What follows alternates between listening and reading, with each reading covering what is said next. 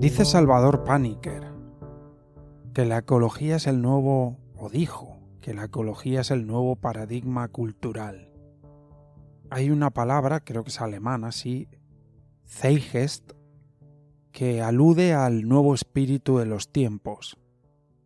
Y preguntándome sobre cuál será el espíritu de los tiempos, de ahora y de lo que viene, no puedo evitar pensar que si vamos a la raíz de las cosas, realmente a la raíz, de ahí ha de surgir el espíritu de los tiempos. Hay que cambiar, transformar, como siempre estamos los seres humanos transformándonos, hay que cambiar la raíz de las cosas si algo no funciona.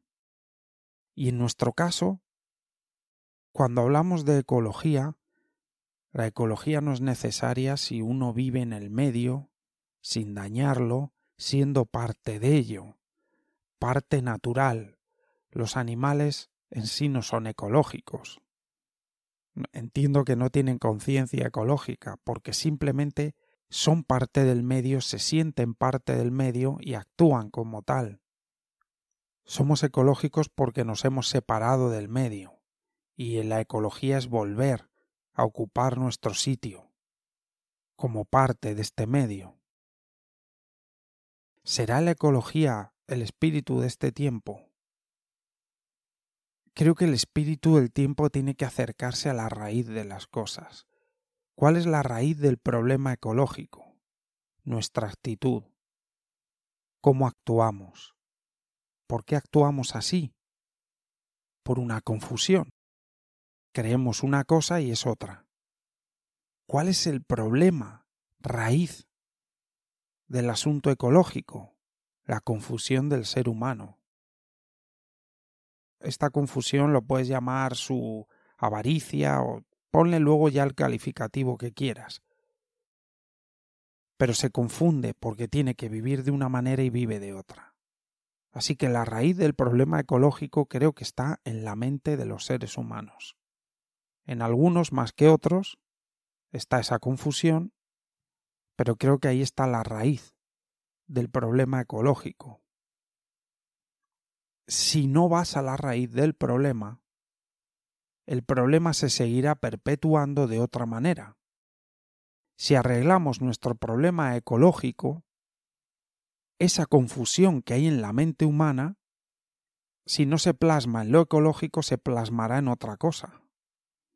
Creo que el Zeitgeist que el espíritu de este tiempo ha de ser la transformación de la mente humana, la transformación de la confusión del ser humano,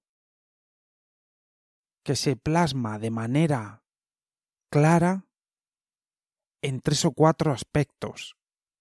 Yo diría que los grandes problemas del ser humano son ecológico, pobreza y todo lo que conlleva la pobreza, un montón de cosas, y luego psicológico, porque el ser humano, y esto lo, yo lo vengo diciendo desde que la primera vez que lo escuché, que en el 2020 decían, cuando 2020 nos parecía un año lejano, la depresión sería la enfermedad más numerosa en el mundo, decía la OMS.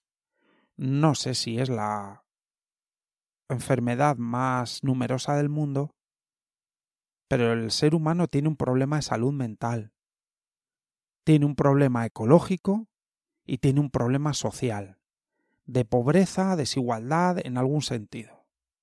Para mí todo eso es consecuencia de la confusión del ser humano, la confusión básica del ser humano, que tiene un criterio para moverse por la vida que ahora ya se ve que es erróneo. Si ha servido en algún momento quizá un criterio de supervivencia, de lo material, ahora ya no sirve. Estamos ante un nuevo Zeitgeist, ante unos nuevos tiempos. Para arreglar el problema social, la pobreza y toda la desigualdad y todo, todo lo que hay detrás de eso, nuestros trabajos, todo esto, el problema ecológico, y el problema de salud mental abrumador que hay en el mundo, necesitamos cambiar la guía de vida. Necesitamos cambiar, transformar esa confusión básica que hay en nosotros. Porque creo que la salud mental es una resultante de cómo vivimos y de cómo pensamos. En algunos casos será algo simplemente genético o algo así, pero la mayor parte de las personas que tienen problemas de salud mental, y me refiero a esos problemas que nos atañen a, a la mayoría, depresión, quizá no una depresión mayor, decaimiento, una distimia, ansiedad, estrés. Eso nos genera problemas de salud mental y nos genera problemas de salud física. Todo eso creo que se debe en gran medida a cómo vivimos. Tenemos algo de nosotros, nuestra humanidad está en rebeldía con nosotros mismos por cómo vivimos.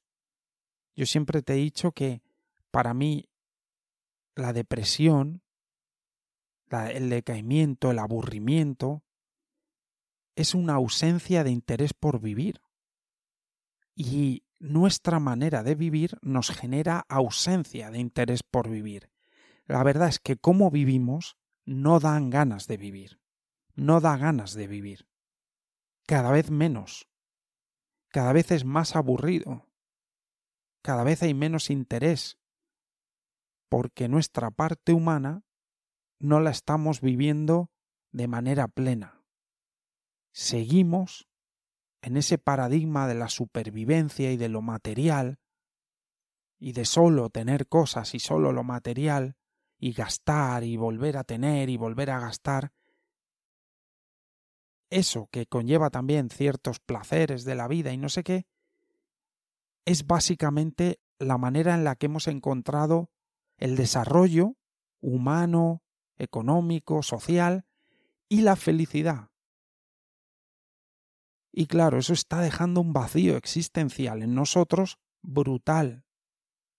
Lo que creemos que es la felicidad nos deja vacíos. Y eso genera problemas de salud mental. ¿Te está gustando este episodio? Hazte fan desde el botón apoyar del podcast de Nivos. Elige tu aportación y podrás escuchar este y el resto de sus episodios extra. Además, ayudarás a su productor a seguir creando contenido con la misma pasión y dedicación.